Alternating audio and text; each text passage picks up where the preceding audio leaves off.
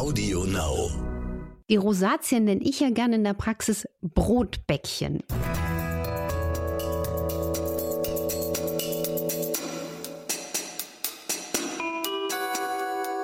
Dr. Anne Fleck, Gesundheit und Ernährung mit Brigitte Leben.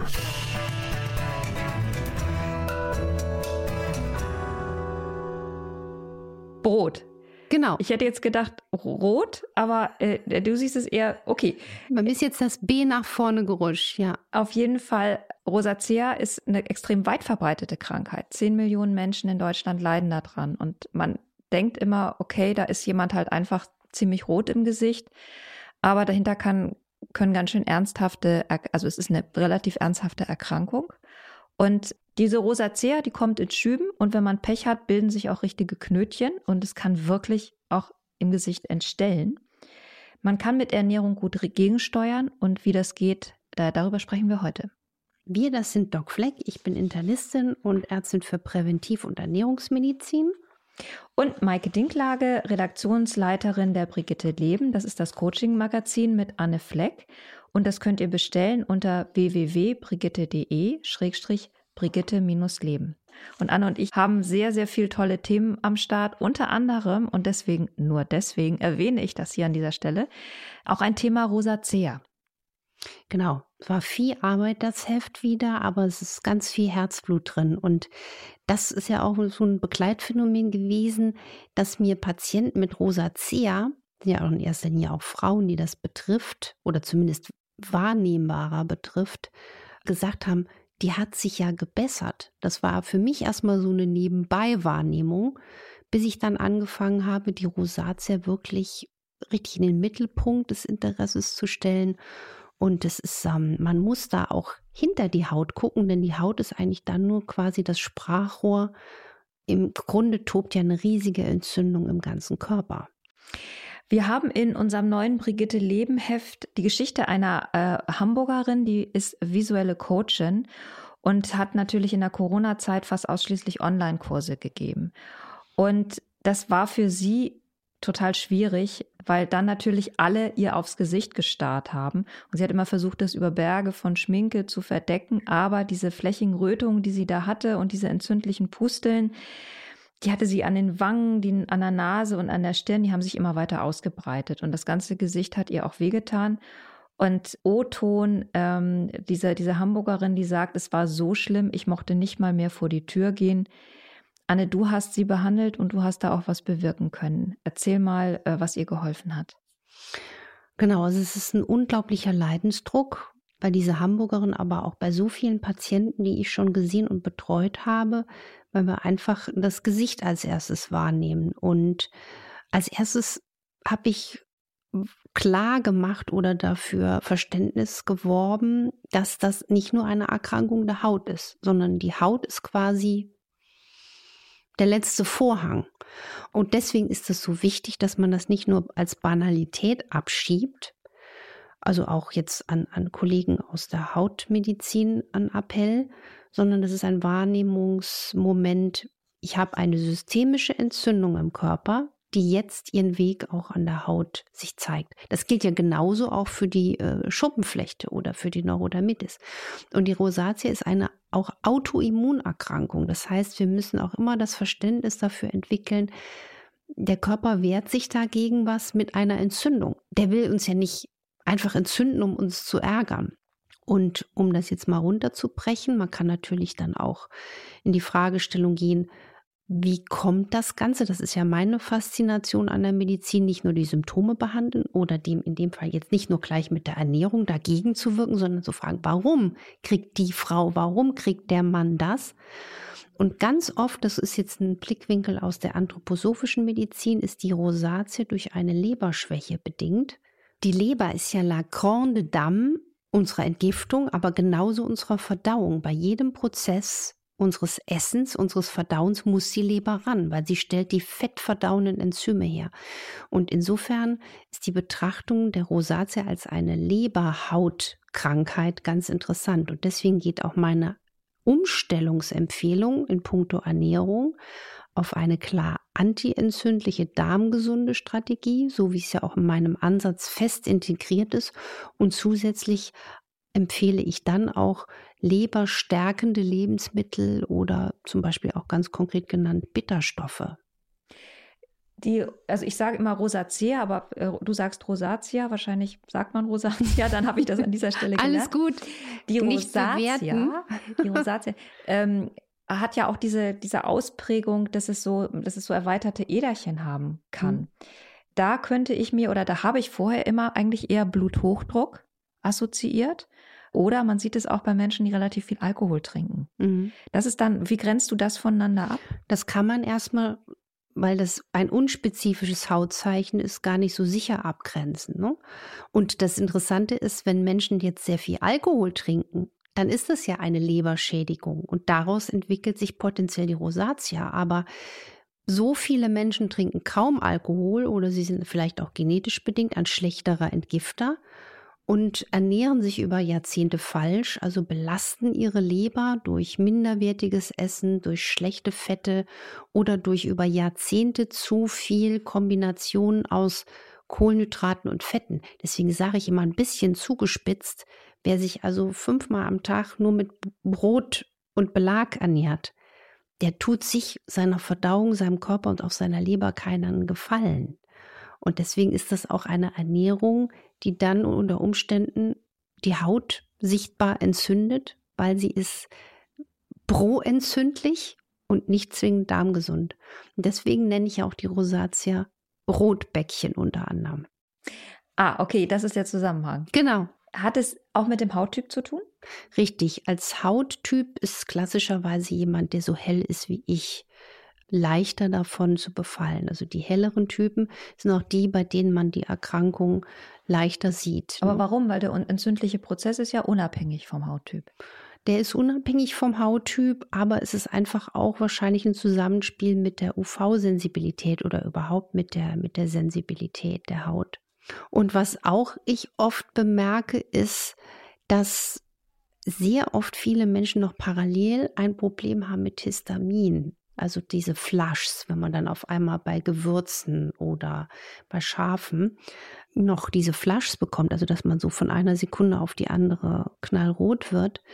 Das ist oft ein Zeichen, dass man auch ein Problem hat mit Histamin, einem Bodenstoff, der kann aus dem Körper freigesetzt werden, aus Darmbakterien oder auch aus Lebensmitteln freigesetzt werden. Und wenn man damit ein Abbauproblem hat, dann feuert das quasi die Rosatia noch an. Also ich habe gerade eine Patientin, die ich auch gerade für, eine, für die Fernsehsendung, die Ernährungsdocs da äh, begleite und die hat interessanterweise auch beides. Das macht es dann noch umso schwieriger. Und das ist auch interessant, deswegen empfehle ich immer auch bei meinen Rosatia-Patienten, schaut doch mal, wie ihr mit Histamin klarkommt. Also achtet darauf, wie geht es euch mit Alkohol, wie geht es euch mit Erdbeeren, Himbeeren, Zitrone, äh, auch, auch länger erhitzten Speisen, also länger erhitztem Fleisch, Fisch oder auch länger erhitzten Erbsen zum Beispiel. Das wird ja auch unterschätzt. Ich habe von Leserinnen oder Hörerinnen vielmehr erfahren, dass häufig gleich das Rezept über äh, Metro-Creme ausgestellt wird. Das scheint ein, eine Creme zu sein, mit der standardmäßig die Rosatia behandelt wird. Wenn du sagst, es ist aber ja eigentlich ein tief im Körper verwurzelter entzündlicher Prozess, oder hat auch eine Histaminkomponente.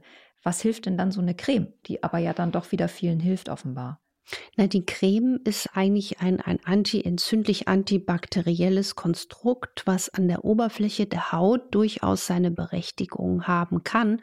Ich finde es aber ganz toll, dass ich inzwischen auch viele hautärztliche äh, Kollegen habe, die mir Patienten schicken. Also die einfach sehen, oh, Rosatia, ich sage es jetzt mal salopp, klatsch jetzt nicht nur die Creme drauf, sondern ich gebe den Patienten jetzt in die Hand und Hände, die wirklich schauen, warum kommt das Ganze zustande und, und, und ernährungsinterventionell hilft ja auch überhaupt, wenn Medikamente, in dem Fall ist es ja auch ein Medikament zum Einsatz kommen, dass die besser greifen. Und was ja auch jetzt in unserem Fall, in unserer Hamburger Coaching gut geholfen hat, ist die Empfehlung, mit viel Gemüse zu arbeiten, mit viel antientzündlichen, darmgesunden Gewürzen, mit Petersilie, mit bitterstoffreichen Lebensmitteln, ob das jetzt Rucola ist, Chicorée, Radicchio, Endivien, Löwenzahn, also wer Löwenzahn im Garten hat, sich jetzt nicht mehr darüber ärgern, sondern als Delikatesse feiern. Und es hilft so gut, weil die Bitterstoffe sind ein Entlastungsritual für die Leber. Sie helfen der Leber, ihre, ihren Job zu machen, die Gallenflüssigkeit zu bilden und nebenbei sind Bitterstoffe gleichzeitig wie ein Düngerregen auf die gesund und schlank machenden Darmbakterien. Und wenn man jetzt sagt, also ich kann aber jetzt nicht jeden Tag Löwenzahn suchen gehen und, und, und Rucola und was alles, dann gibt es ganz einfache Hilfsmittel, den Bitterstoffgehalt trotzdem täglich zu feiern, indem man auch Löwenzahntee trinkt. Also Löwenzahntee ist wirklich ein Wellness-Abenteuer für die Leber. Und es gibt ja zum Beispiel auch Bitterstoffe aus der Ernährung, nicht nur, sondern auch zum Beispiel als Nahrungsergänzung, als Sprays. Die sollten aber ohne Alkohol sein und ohne Konservierungsstoffe. Die kann man einfach in der Handtasche mitnehmen und dreimal am Tag zwischen den Mahlzeiten oder wenn Heißhunger kommt, auf die Zunge sprühen. Und das ist ein Tipp, den gebe ich mittlerweile nicht nur Rosatia-Patienten, sondern allen Menschen, die unter Heißhunger leiden, die was für ihre Verdauung tun wollen, die Entzündungen vorbeugen wollen. Denn früher gab es ja das Sprichwort, Medizin muss bitter schmecken. Ich sage es immer gern positiv oder anders, jetzt in dem Fall Gesundheit.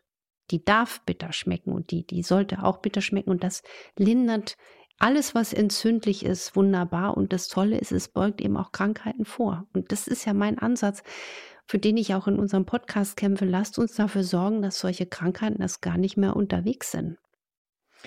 Ähm, es hat uns eine Hörerin geschrieben, die ist in einer Facebook-Gruppe organisiert. Und eigentlich hat uns sie im Namen dieser ganzen Facebook, äh, Rosatia Facebook-Gruppe uns geschrieben. Und die beschäftigen sich natürlich auch viel mit den psychischen Auswirkungen ähm, von, von der Rosatia die sagen, die haben es alle einigermaßen gut äh, im Griff, aber am stärksten belasten sie die Rötungen, die Rötungen der Haut. Also diese Rötungen, die gerade auftreten, wenn du Maske trägst und bist jetzt im Sommer oder im Herbst draußen und es ist noch warm oder du bist im Urlaub am Strand und irgendwie die Sonne kommt und du kannst dich, bist nicht gefeit vor dieser, vor dieser Verfärbung im Gesicht. Und das kann natürlich dann auch diese psychische Komponente, dass man irgendwann wirklich richtig Angst hat davor. Mhm. Hast du noch mal gezielt zu dieser Rötung einen Tipp? Diese Rötung ist, was ich aus meiner Erfahrung sagen kann, oft auch Histamin getriggert. Das ist jetzt vielleicht ein Zusammenhang, der wird noch gar nicht so groß in der Literatur beschrieben, aber das macht ja auch Sinn, weil die Histaminfreisetzung erfolgt ja auch bei Stress. Also wenn wir jetzt Menschen sehen, die einen Vortrag halten, dann siehst du auf einmal einen krebsroten Hals oder ne, im Nacken wird alles rot, das ist Histamin. Und insofern, wenn man natürlich dann auch jetzt in diese Bewertung geht und in diese Angst geht und sagt, oh, das ist jetzt aber auch schrecklich und so, dann stimulieren wir damit unsere Mastzellen, die sagen, juhu, ich mache jetzt mal ein bisschen Histaminfreisetzung und dann wird die Rötung, gerade diese plötzlich auftretende, auch dadurch stimuliert. Und da hilft jetzt wieder unser, unser bester Bringer, ne, der Atem. Empfehle ich allen, die uns zuhören, mal in die Folge reinzuhören, der Atem, weil das ist auch was, was ich mit Rosatia-Patienten wirklich thematisiere, der Atem, weil er unmittelbar unsere Stresshormonausschüttung reduziert und damit auch indirekt wiederum zum Beispiel die Mastzellen stabilisiert den Histaminspiegel weniger hoch werden lässt. Also das hängt alles so wunderbar miteinander zusammen in unserem Körper. Deswegen die Stressreduktion, die seelische Stresstoleranz stärken und auch jetzt mal, wenn wir Stress haben, es kann ja auch was Positives sein. Ich würde auch nicht gern mit Langeweile zu Hause in der Nase bohrend sitzen, sondern dass man Dinge nicht bewertet. Also gerade wenn man jetzt psychisch sehr darunter leidet, diesen Druck, diesen Psycho noch nicht noch beflügeln, sondern einfach sagen, vielleicht in dem Sinne, es ist jetzt, wie es ist, ich nehme es wahr, aber, und damit arbeite ich ja auch gerne in der Praxis mit Affirmationen, es geht mir jeden Tag Schritt für Schritt besser. Was ich mir wünschen würde. Was ich mir wünsche, dass die Rosatia nicht nur als Hautkrankheit verstanden wird, sondern als das, was sie ist, nämlich eine systemische Entzündung, der man sich nicht ergeben sollte, sondern die man auch wunderbar behandeln und überwinden kann. Vielen Dank fürs Zuhören. Vielen Dank, Anne, für deine Ratschläge heute. Wenn äh, ihr Spaß hattet beim Zuhören, dann abonniert uns auf Audio Now und auf den anderen einschlägigen Podcast-Plattformen und schreibt uns eine Bewertung auf iTunes. Und wenn ihr Fragen habt, die gut zu den Themen unserer Folgen passen, dann schreibt uns eine Nachricht an infoline.brigitte.de. Nächste Woche geht es hier weiter und ähm, das wird wieder die bunt gemixte Wundertütenfolge und auf die freuen wir uns immer ganz besonders. Anne lächelt jetzt schon. genau, juhu, Explosion, Feuerwerk. Also bleibt gesund, bleibt gelassen, konzentriert und macht was draus. Und denkt an die Brotbäckchen. Tschüss. Tschüss.